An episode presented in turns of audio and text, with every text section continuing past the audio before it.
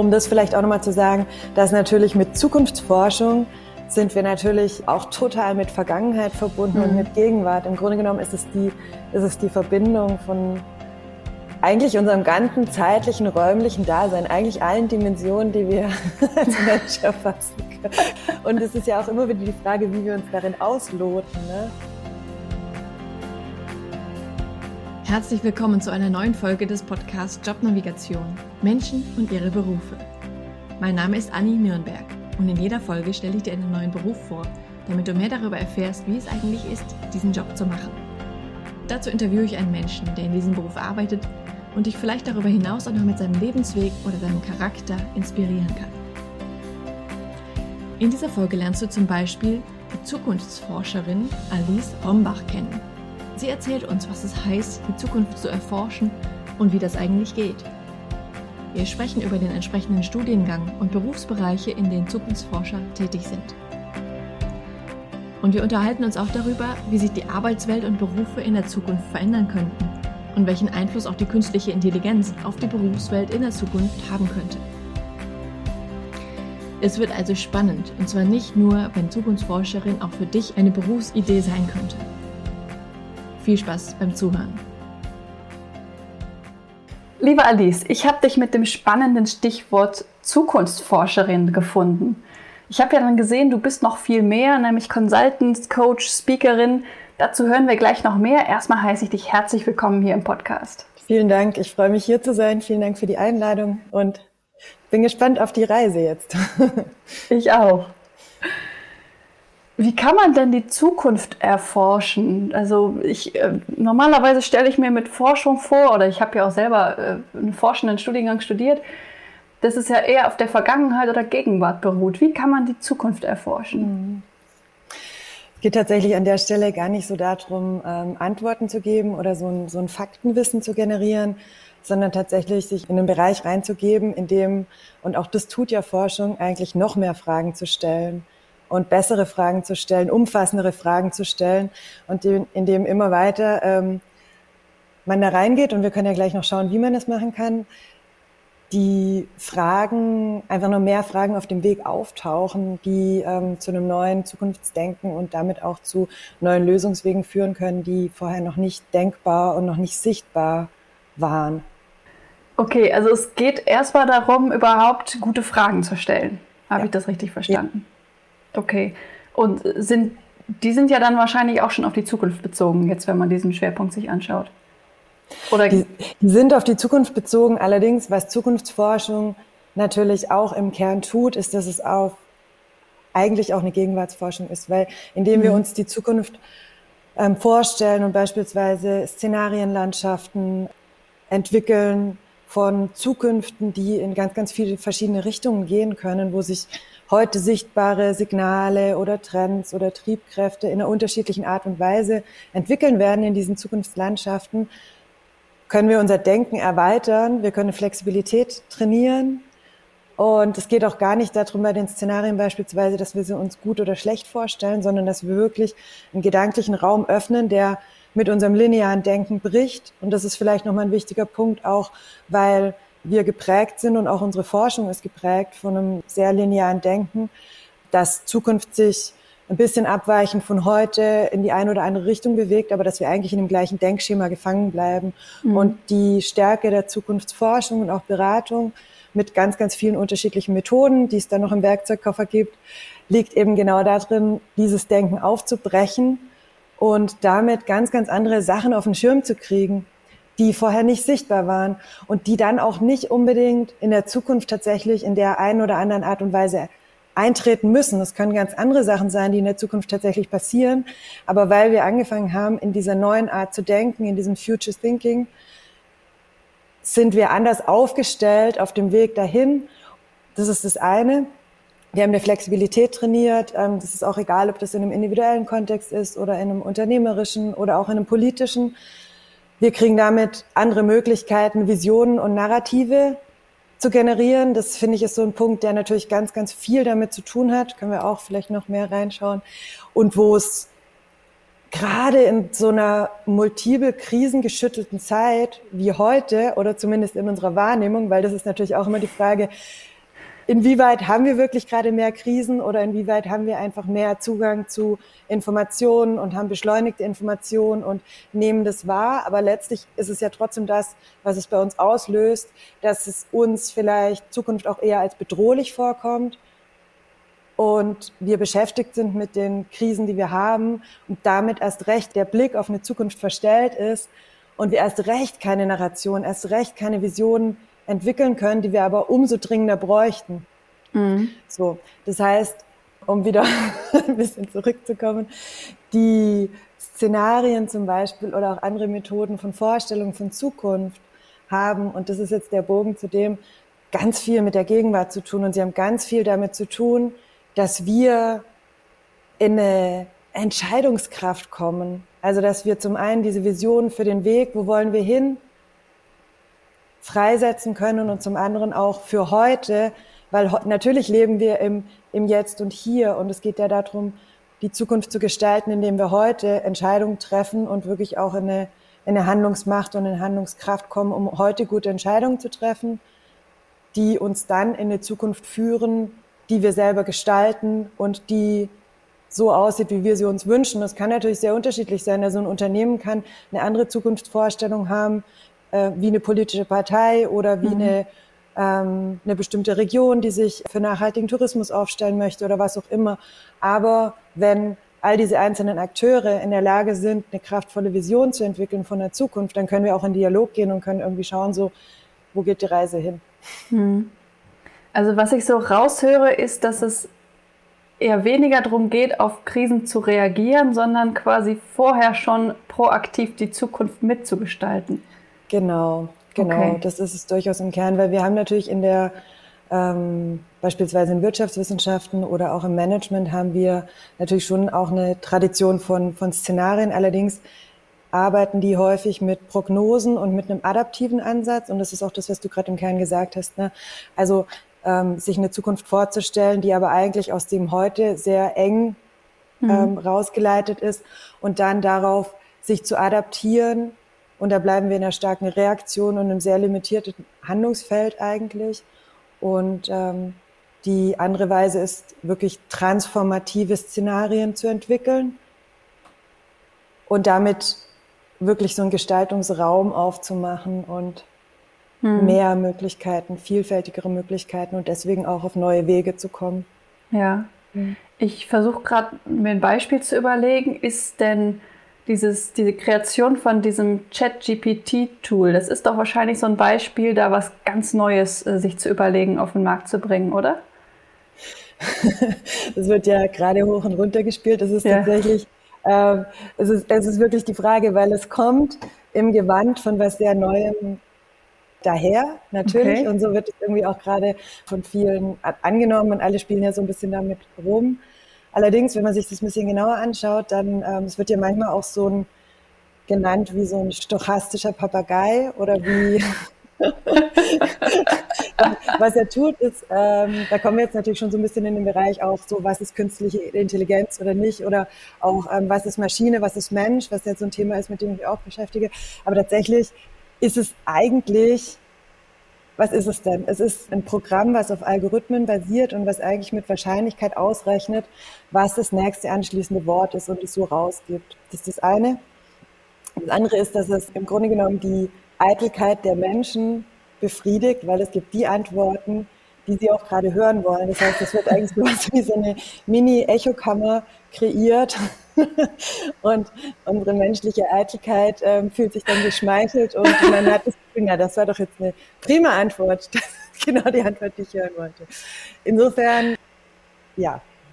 Okay, deine Antwort finde ich super. Sehr cool. Aber es ist natürlich spannend, was in dem Bereich weiterentwickelt wird, weil das ist natürlich ja. nur die Spitze des Eisbergs, die jetzt irgendwie rausgegeben wird. Und in den Entwicklungen gerade von ChatGPT, da sind schon auch Unterschiede ähm, von den verschiedenen Versionen. Ne? Aber im Kern, ja. Mhm. Okay. Ähm, also du hast ja schon häufig jetzt über diese Zukunftsszenarien gesprochen und dass es darum geht, die zu entwickeln. Wie, wie kriegt man es denn hin, die eben nicht so eng zu denken, wie es vielleicht so in den klassischen Ansätzen der Fall ist, sondern wirklich breit und kreativ zu denken. Was ich so schön finde in dem ganzen Bereich, also bei den Szenarien, aber auch generell, ist so die, die, die Verbindung von Kreativität und Analyse. Also ist, glaube ich, sowas, was ich selber ähm, einfach super gern mag in der Kombination und was auch so meinen Weg begleitet hat. Und was halt häufig, habe ich so den Eindruck, verändert sich vielleicht ein bisschen, aber in unserer Gesellschaft eher getrennt voneinander betrachtet wird. Ne? Das eine sind so harte Analysen ja. und das andere ist dann so eine ja, so eine wilde Kreativität, weil das auch die Frage ist, was Kreativität genau ist. Und die Stärke, finde ich, hier in dem Prozess ist, dass das miteinander kombiniert wird. Das heißt, wenn Szenarien entwickelt werden mit, also ähm, gerne mit diversen Akteuren und wirklich mit vielen partizipativ einbezogenen Menschen, dann ähm, werden, können verschiedene Phasen durchlaufen werden, in denen erstmal sehr in denen Methoden und Tools verwendet werden, die es ermöglichen, sehr kreativ und sehr weit und vor allen Dingen auch wirklich in diese lange Zukunft am Ende unseres Vorstellungshorizonts, also vielleicht in der Zeit, die wir selber nicht mehr mehr erleben werden, also möglichst weit von begrenzenden Faktoren im hier und jetzt, weil diese begrenzenden Faktoren unser Gehirn sofort wieder limitieren, sagen, ah nee, das geht mhm. nicht, ah, da haben wir kein mhm. Geld dafür und so weiter. Das heißt wirklich da ähm, und im unternehmerischen Kontext natürlich auch manchmal, dass Leute noch vielleicht Angst haben, dass ihre Position oder ihr, ihre Einheit wegrationalisiert wird. Ne? Also das mhm. heißt, je weiter wir erstmal gedanklichen Raum öffnen, der von der jetzigen Wirklichkeit entfernt ist, desto mehr Möglichkeiten passieren dann im, im Gehirn und in dem Prozess es auch zuzulassen und vielleicht auch an vergrabene, vergessene Träume oder auch Ursprungsüberzeugungen ähm, vielleicht wieder ranzukommen, warum man auch angetreten ist oder warum man Teil von irgendeiner Geschichte ist. Und in eine Kommunikation zu treten eigentlich. Und in dem Prozess kann es dann aber später auch wieder verengt werden und kann durchaus auch ähm, wieder ein bisschen analytisch ähm, zusammengefasst werden. Ich meine, letztlich kann man aus den Szenarien auch durchaus strategische Handlungsempfehlungen ableiten oder sowas. Also man kann schon auch wieder überführen, dass es dass es in einen bestimmten Kontext reinpasst. Aber es ist total schön zu sehen, was mit Menschen auf dem, auf dem Weg passiert, wenn sie sich wirklich darauf einlassen und diese, diese Landschaften kreiert werden. Und zusätzlich würde ich sagen, ist es auch noch, und das ist meine Erfahrung immer, dass es erstmal ein ganz schön großer Step ist, aus dem Gut- und Schlecht-Schema rauszukommen, weil wir so eine starke Neigung haben, sofort irgendwie zu sagen, ah ja, gut oder schlecht, Bewertung und auch wirklich in diesen Polen zu denken. Das kann man vielleicht auch nochmal sagen, dass man aus diesem dichotomen oder bipolaren Denken so ein bisschen rauskommt und sagt, okay, mhm. wir bewegen uns nicht entlang von der Skala, die nur über gut und schlecht funktioniert, weil das ist häufig so eine Leitlinie, die sofort in unserem Denken kommt und erstmal wirklich zu schauen, okay, wie können wir da hinkommen, dass das ist ja wieder so eine lineare Geschichte eigentlich, ne? Also, dass wir da rauskommen und was passiert, wenn wir auf einmal nicht mehr entlang von diesem, von dieser einen Achse denken. Ja. Okay. Und geht es dann überhaupt auch um, um Eintrittswahrscheinlichkeiten von diesen Szenarien oder ist das eigentlich gar nicht so wichtig? Ich würde sagen, es ist nicht so wichtig, mm, ob die, ob die Szenarien eintreten, wann sie gegebenenfalls eintreten. Eigentlich nicht. Hm. Okay. Und wo kommst du im Spiel? Also was ist so deine Rolle in so einem Prozess? Wie begleitest du da die Unternehmen oder auch Menschen? Mhm. Kann äh, sehr, sehr unterschiedlich sein. Also vielleicht, um es ein bisschen konkret zu machen, wenn wir jetzt mal auf letzte Woche schauen. das ist, glaube ich, gerade so. Ja, ja, nee, tatsächlich. Also da gab es zum Beispiel ein größeres Unternehmen, internationales Unternehmen, die ein Innovationsprozess zu Nachhaltigkeit und Innovation machen wollen. Und meine Rolle war einen inspirierenden, ermutigenden, aber auch so ein Kick-off-Vortrag, der vor dem ersten Innovationsworkshop vorgelagert war, beispielsweise. Okay. Das wäre zum Beispiel sowas, das sind, genau, das sind die Vorträge, die gibt es aber auch in anderen Kontexten. Das ist relativ breit. Also es gab auch mal von, von einer großen Metropolregion da war es das gleiche Thema. Da geht, also Innovation und Nachhaltigkeit ist häufig jetzt so ein, mhm. so ein Thema. Aber auch eine jährliche Tagung von einem Fachverbandstreffen, in dem Fall in der Schweiz. Also so man sieht das Spektrum sind auch unterschiedliche Strukturen natürlich und unterschiedliche Mentalitäten, aber in dem Fall war es immer für Vorträge. Es kann aber auch sein, dass eine Organisation eine konkrete Zukunftsfrage hat und einfach nochmal eine vertiefte Recherche und eine Erstellung von der Studie möchte. Mhm. Das wären so die großen Gebiete und ich glaube, das mit den Vorträgen ist auch schon ein Feld, was in Zukunft auch zunehmen wird und was natürlich zum Teil auch dem geschuldet ist, dass wir jetzt nach dem Covid-Kontext äh, einfach nochmal die, die Bedeutung von dem wirklich zusammenzukommen und zu diskutieren. Also ich glaube, das ist generell super wichtig, aber gerade auch eine ganz große Bedeutung hat und eine ganz große Kraft entwickelt, das, das gemeinsam zu erleben und daraus dann wirklich Prozesse auch zu generieren. Mhm. Aber es können das können auch äh, längere Begleitprozesse sein, wo dann eher so ein bisschen Coaching und Consulting Anteile mit reinkommen oder auch Workshops und Trainings für einzelne Teams oder Organisationen. Okay, spannend und sehr divers. ja. Also von Vorträgen vor vielen Menschen bis zu äh, eine Studie erstellen allein zu Hause. ja, genau, genau. Ganz genau, das ist es. Aber ich bin da drin wirklich eigentlich auch zu Hause, weil ich das, diese Dinge, die erstmal so weit voneinander entfernt zu sein scheinen, mir eigentlich Kraft geben und ich glaube, ich auch damit sehr viel gute Wirkung nach außen erzielen kann. Weil das gerade die Abwechslung ist. Ich mag das super gerne, zum Beispiel so eine Woche zu haben, in der ich viel unterwegs bin, in sehr unterschiedlichen Strukturen und Kontexten bin und wirklich in einer, in einer starken äh, Präsenz nach außen und natürlich auch in der Interaktion, weil ich kriege ja auch sehr viele Impulse und Inspirationen mhm. wieder zurück, ne? wenn ich merke, so, okay, was sind, was sind da die Fragen, was sind die Bedürfnisse, was, was passiert da? Und dann aber wirklich auch so ein ähm, wieder ein äh, zurückgezogenes Dasein so ein bisschen am Schreibtisch, in dem dann irgendwie Studien erstellt werden oder Recherchen oder auch ähm, schreibe mit einer ähm, Kollegin zusammen auch ein Buch beispielsweise und das ist für mich ist das eine ist das eine gute Kombination tatsächlich, die die sich die sich gegenseitig sehr gut verstärkt. Ja. ja.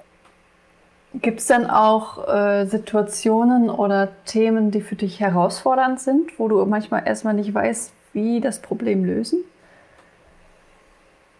Ich würde weniger an jetzt bestimmte Themen denken, als natürlich daran, dass es immer auch selber eine Frage ist, welche Sicherheit in Unsicherheit erzielt werden kann.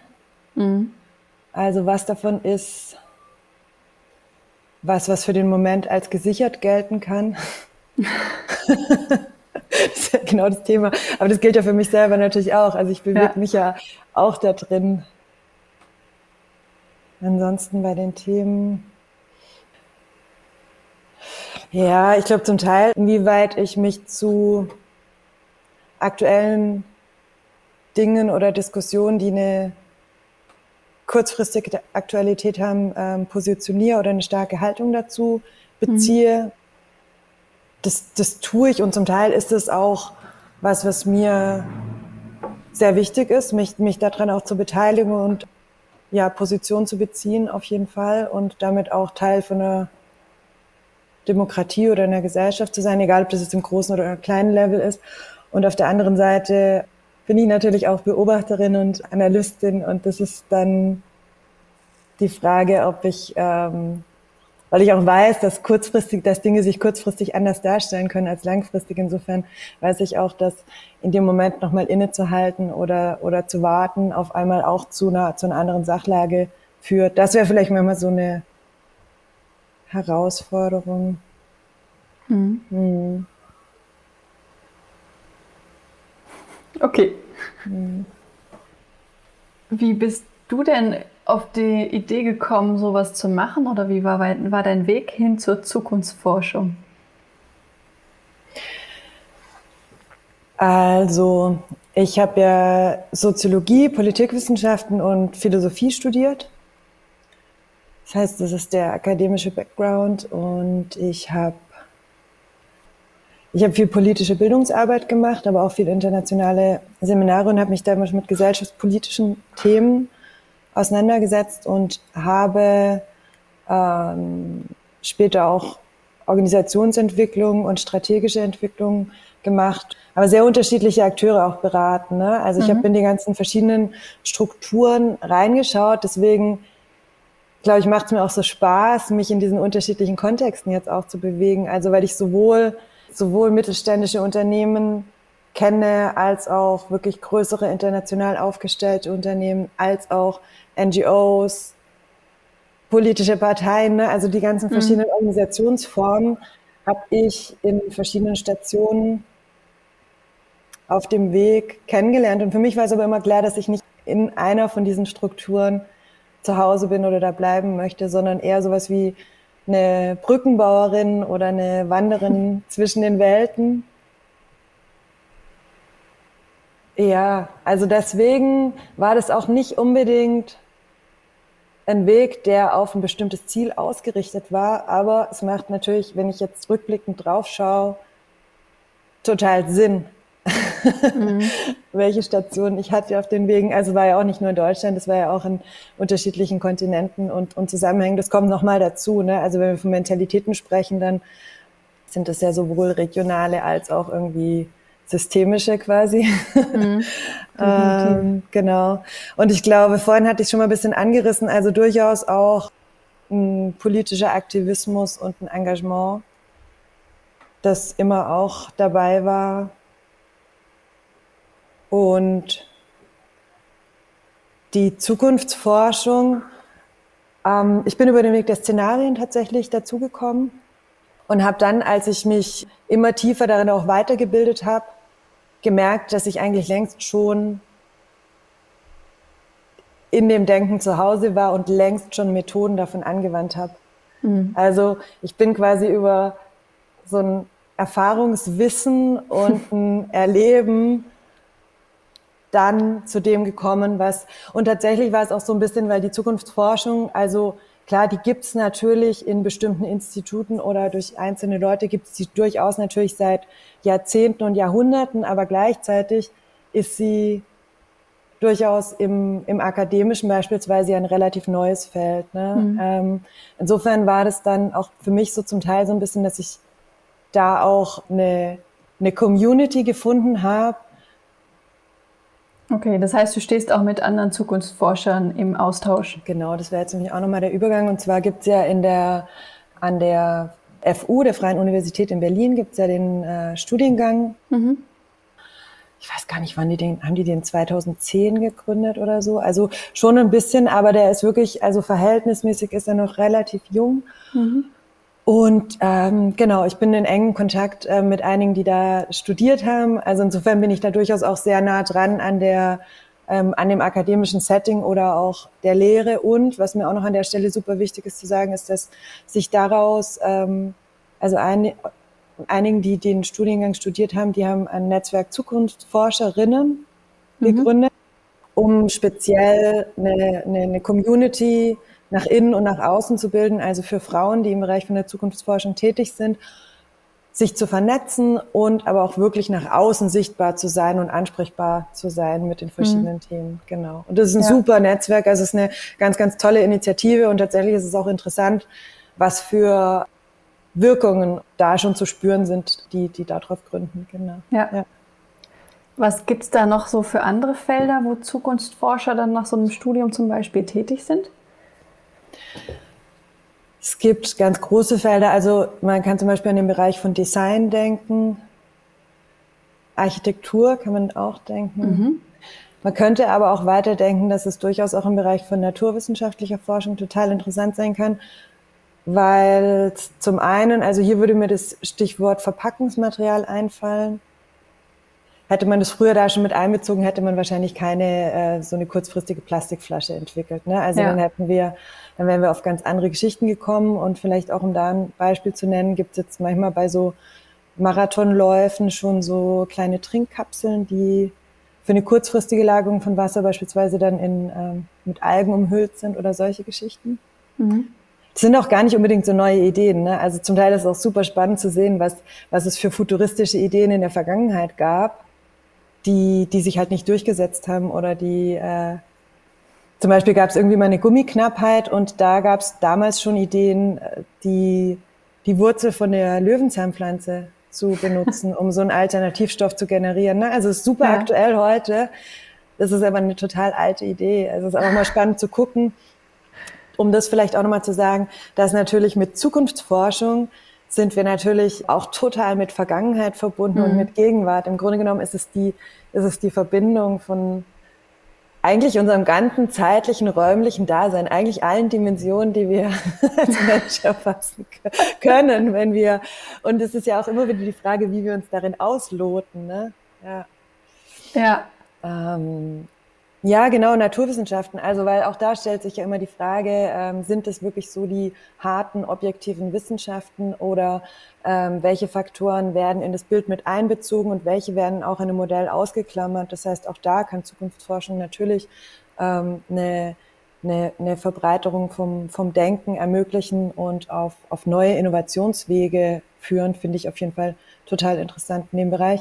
Aber grundsätzlich, wir können uns eigentlich, können wir uns alle Bereiche vorstellen. Hm. Und es ist vielleicht jetzt auch schon weiter die, die Verbindung zu dem ganzen Thema von Diversität. Also ich glaube, es ist total wichtig, dass wir eben gar nicht mehr unbedingt in einzelnen Skillsets denken, technisches Skillset kann super interessant sein, wenn da ein ökologisches oder ein historisches oder auch ein Zukunftsforscher-Set dazukommt. Und ich glaube, je mehr wir diese unterschiedlichen Backgrounds zusammenbringen, desto stärker wird unsere Möglichkeit, tatsächlich Zukunft zu gestalten. Hm. Ja. Schön formuliert, ja. Ähm, ich wollte noch mal kurz auf ein anderes Thema. Und zwar habe ich auf deiner Webseite so ein bisschen gesehen, dass du ja auch so Arktis-Expeditionen oder sowas gemacht hast. Erzähl doch da mal was drüber, das finde ich spannend. Ja. Der Drang in die Kälte und in die Weite zu ziehen. Ja, ich habe letztes Jahr Grönland durchquert, also mit einem mit einem Team in der Expedition. Ah, konkret waren wir einen Monat unterwegs. Schön. Ja, 600 Kilometer von der Westküste, äh, zerklüftet. Die Küsten sind so ein bisschen zerklüftet und auch mit Gletscherspalten. Und dann geht's wirklich auf dieses große Inlandeis, also diesen großen Eispanzer hoch, der ist drei Kilometer dick. Wie eine riesige Platte. Ähm, die Mitternachtssonne war dann im Mai eben schon hm. eigentlich, also es war immer hell. Und wir sind wirklich durch, durch Eisstürme, aber auch durch sehr warme Temperaturen. Und ähm, genau, also mit Pulker, mit Schlitten, in dem wir alles dabei hatten, unser ganzes Ausrüstungsmaterial, Essen, Zelt, Kocher und auf Skiern. wow.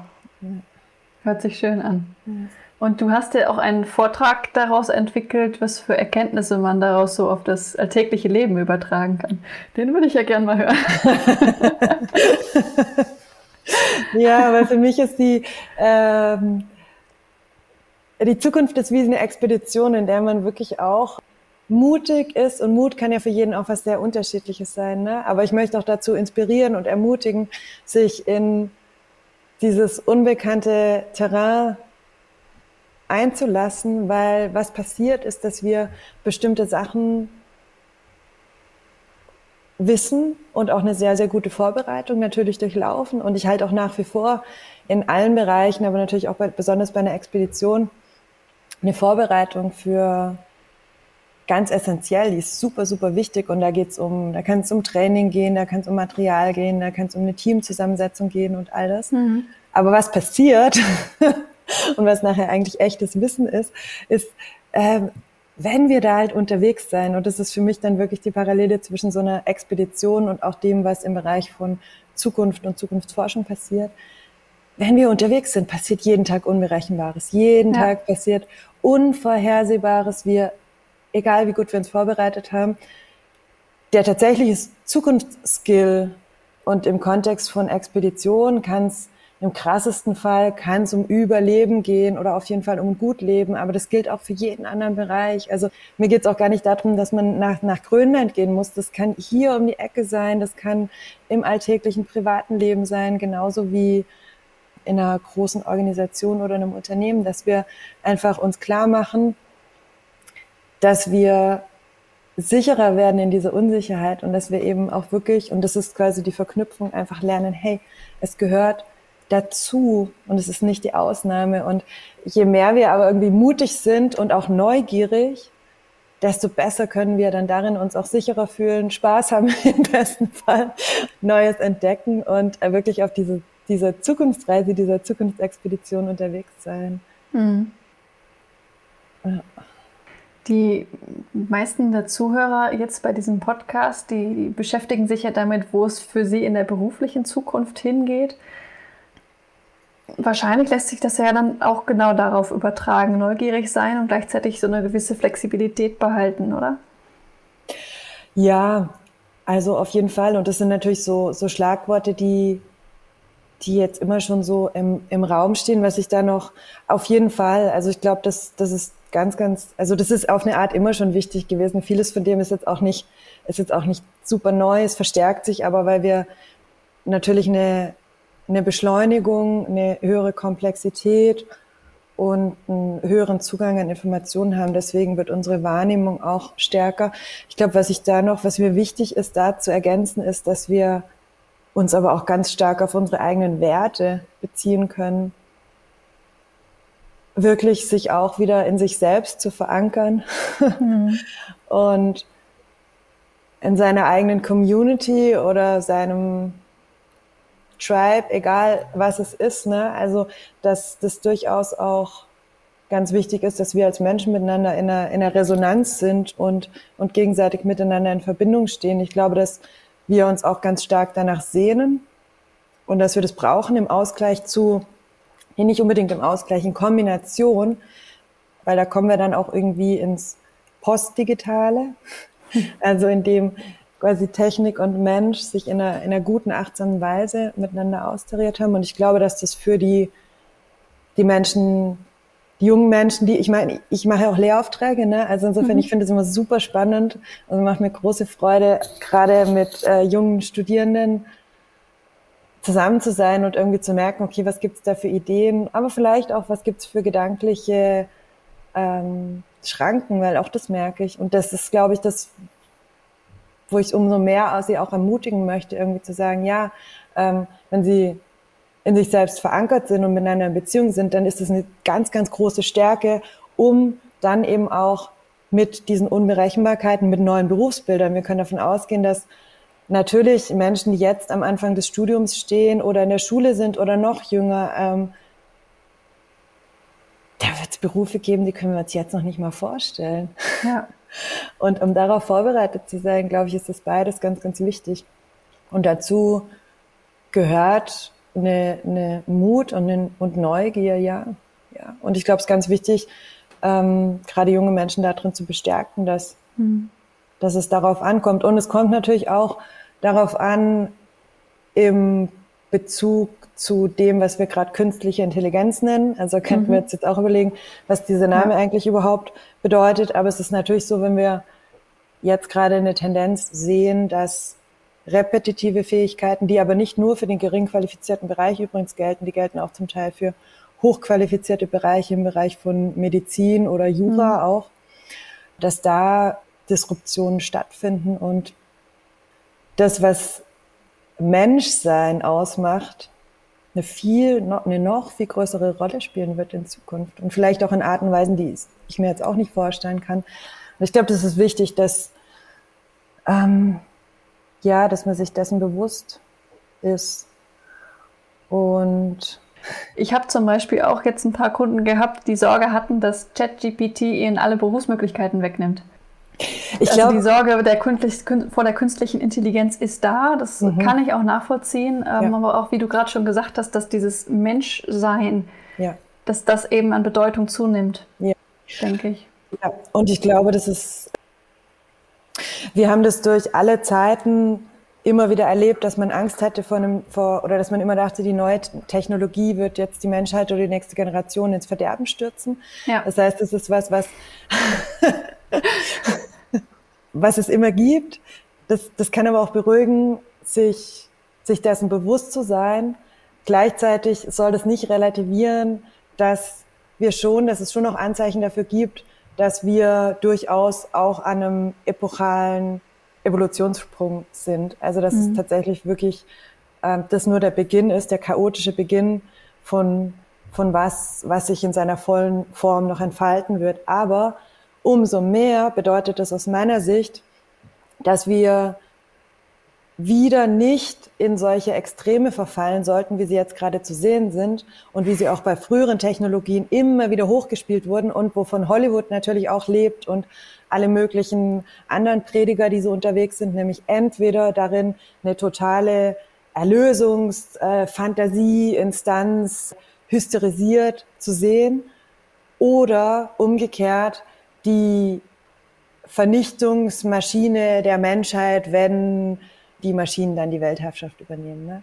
Also erstmal ist es, glaube ich, total gut, von diesem Hysteriepferd mal abzusteigen und zu sagen, hey, Moment, es ist auch gut, aus dem Angstkarussell auszusteigen und auch zu sagen, hey, denn wir können erstmal davon ausgehen, dass das sowieso erst nicht morgen passieren wird. Man hat mhm. ja auch das Gefühl, so, ey, jetzt hier, das passiert über Nacht und überrollt uns. Wir können davon ausgehen, so wird es nicht sein. Wir können die, die gute Nachricht da drin ist wahrscheinlich, ja, also na, natürlich werden Jobs wegfallen. Allerdings wenn das die Jobs sind, in denen redundante Tätigkeiten die ganze Zeit wiederholt werden, wo wir auch mhm. sagen, na, das ist aber auch schön, dass wir da dann mal rauskommen. Ja. Also um die müssen wir wahrscheinlich nicht trauern. Natürlich muss man im Konkreten auch schauen, so was passiert in dem Moment ähm, mit bestimmten Berufszweigen, inwieweit kann das politisch abgefangen werden und so weiter. Also dafür müssen natürlich in dem Moment schon durchaus Transformationslösungen geschaffen mhm. werden, aber im, im größeren und dabei geht es natürlich schon auch um jeden einzelnen Menschen. Aber wenn wir es jetzt im Größeren anschauen und gerade auf die berufliche Zukunft, dann würde ich sagen, da können wir uns freuen, das ist eine gute Nachricht. das heißt langweilige, das heißt einfach langweilige, wiederholende Tätigkeiten. Also wenn das bedeutet, dass das Tätigkeiten sind, die von der Maschine besser gemacht werden können. Das betrifft aber auch den Bereich von Radiologie beispielsweise, ne? also eigentlich einen mhm. hochqualifizierten Bereich, wo wir ja heute aber auch schon sehen, naja, also das ist äh, das Zeitliche, das äh, ist dann irgendwann. Es ist aber nicht schlimm, weil es zum Beispiel, um bei dem Beispiel zu bleiben, können wir uns vorstellen, okay, statt dass ähm, der Radiologe, die Radiologin jetzt irgendwie da äh, acht oder zehn Stunden in diesem dunklen Raum alleine sitzt, macht vielleicht 80 Prozent davon eine Maschine. Das ist super gut. Mhm. Und die Person kann dann trotzdem noch, die schaut sich vielleicht 20 Prozent Spezialfälle an oder so. Ne? Ja. So, und dann ist es eigentlich besser, weil die Maschine kann diese ganzen tausend Wiederholungen, kann die eh besser auslesen, also haben wir eine höhere Verlässlichkeit. Mhm. Und der Mensch kommt eigentlich in seinem Expertenwesen, wird er viel mehr gefordert. Ne? Mhm. Und dann, ähm, so kann man sich das beispielsweise vorstellen. Und gleichzeitig entstehen neue Dinge. Ich glaube, wir müssen nie Angst davor haben. Ich finde auch die Idee, Arbeit würde uns ausgehen. Das finde ich eine total, also es geht ja. ja auch, wir müssen uns überlegen, ich meine, überall da, also beispielsweise Kindergärtner oder Kindergärtnerin, hey, das ist der Beruf der Zukunft, weil da wollen wir sicherlich keine Maschine und oder definitiv. Oh, aber es gilt sogar auch für Tätigkeiten wie Reinigen oder so, ne? Also es stellt sich auf einmal raus, die sind eigentlich relativ komplex und immer wieder anders. Also auch da, ne? Also so, das ist zum Teil in Bereichen, die uns erstmal überraschen oder wo wir es nicht vermuten. Ich bin davon überzeugt. Es ist ja immer auch die Frage, wie wollen wir als Gesellschaft leben? Was ist mit dem mhm. ganzen Bereich von Care-Arbeit? Mhm die ja. irgendwie weder monetär noch irgendwie auch vom Prestige her in dem äh, Verhältnis steht, in dem sie eigentlich stehen sollte. Und gerade da sind, ähm, da wird uns nie die Arbeit ausgehen. Und es ist auch die Frage, wie wollen wir zusammenleben? Und außerdem, wenn wir, wir könnten uns auch vorstellen, wir kommen irgendwo dahin, wo wir eine geringere Wochenstundenanzahl an Erwerbstätigkeit haben und dann wird es kombiniert mit anderen Geschichten. Also ich glaube, mhm. das ist ja die Frage, wie, wie wollen wir zusammenleben? Wie bewerten wir Arbeit, wie setzen wir das in wirtschaftliche Messbarkeiten um. Insofern glaube ich, von, von meiner Seite immer die Botschaft, wir haben damit die Möglichkeit, dass wir, dass wir neue Tätigkeiten auch schaffen. Die werden von, die werden von alleine, werden die sich, wir sehen Anzeichen jetzt von neuen Berufsgruppen, da wird aber noch viel, viel mehr entstehen. Und ich glaube, es ist wichtig, dass wir uns aber quasi einmischen, dass wir uns engagieren, weil natürlich geht auch vieles, geht auch vieles chaotisch. Ne? Also wir haben, wir müssen an bestimmten Stellen auch wieder neue Filtersysteme entwickeln. Wir müssen neue ethische Standards entwickeln. Mhm. Dafür wird es auch neue Berufsgruppen geben. Und das ist die Frage, wie wollen wir, wie wollen wir zusammenleben? Ja, vielen Dank. Das, äh, ich denke, das Interview wird einige meiner Zuhörer und Kunden beru beru beruhigen und berühren auch. Ja, ich fand es auch sehr ja, schön. Vielen lieben Dank. Gibt es sonst noch was, was du den Zuhörern gerne mitgeben möchtest, jetzt im Allgemeinen oder auch über deinen Beruf?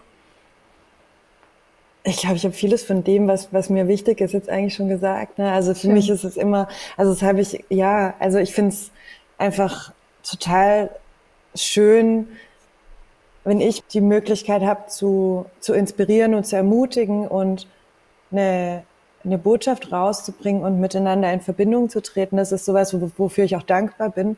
Mhm. Und cool. Ja, dann vielen lieben Dank für das Interview. Sehr, sehr hat gerne. Mir sehr viel Freude gemacht. Ach, schön, es freut mich voll. Mir hat es auch total Freude gemacht. ja, cool.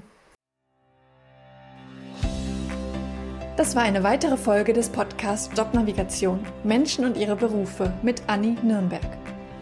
Wenn ich dich mit diesem Interview inspirieren konnte, freut mich das tierisch, denn dafür mache ich diese Arbeit. Hör dir auch gerne noch andere Podcast-Folgen an, um die Unterschiede zwischen möglichen Berufen klarer zu verstehen und dich von verschiedenen Menschen inspirieren zu lassen. In den Shownotes verlinke ich dir ähnliche Folgen. Wenn dir das Interview gefallen hat, habe ich eine kleine Bitte an dich. Bitte geh in deiner Podcast-App auf die Übersichtsseite dieses Podcasts und gib ihm eine Bewertung. Am besten mit 5 Sternen. Das kannst du jetzt machen, während du den Rest der Folge hörst. Damit hilfst du mit, dass noch mehr Menschen von dem Podcast profitieren können. Vielen lieben Dank. Vielleicht bist du ja auf der Suche nach einem Beruf, in dem du so richtig glücklich bist, wie meine Gäste in diesem Podcast. Wenn du dir Unterstützung wünschst bei der Frage, welcher das für dich sein könnte und wo du so richtig aufgehst, helfe ich dir gerne, Klarheit zu finden. Du hast dabei die Wahl. Du kannst dir selbst in einem strukturierten Online-Kurs selbst erarbeiten, welcher Beruf dich maximal erfüllt. Oder du wirst von mir im Coaching an die Hand genommen und wir gehen den Weg gemeinsam. Wie ich bei beiden Varianten vorgehe, kannst du dir in Folge 100 anhören. Mehr Informationen zu meinen Angeboten findest du auf der Webseite. Sie ist in den Shownotes verlinkt. Wenn du mehr zu mir als Person erfahren möchtest, empfehle ich dir, die Folgen 10 und 20 anzuhören. Dort erzähle ich von meinem eigenen Weg, der mich zu meinem Traumjob, nämlich dem Berufscoaching, geführt hat. Es ist so schön, einen Beruf zu haben, wo du wirklich gerne hingehst in dem du mit Leichtigkeit erfolgreich bist, wo du deine Stärken und Talente einsetzen kannst, der dich einfach auf allen Ebenen erfüllt und glücklich macht. Ich wünsche dir von Herzen, dass du dieses Gefühl erlebst, und zwar möglichst jeden Arbeitstag.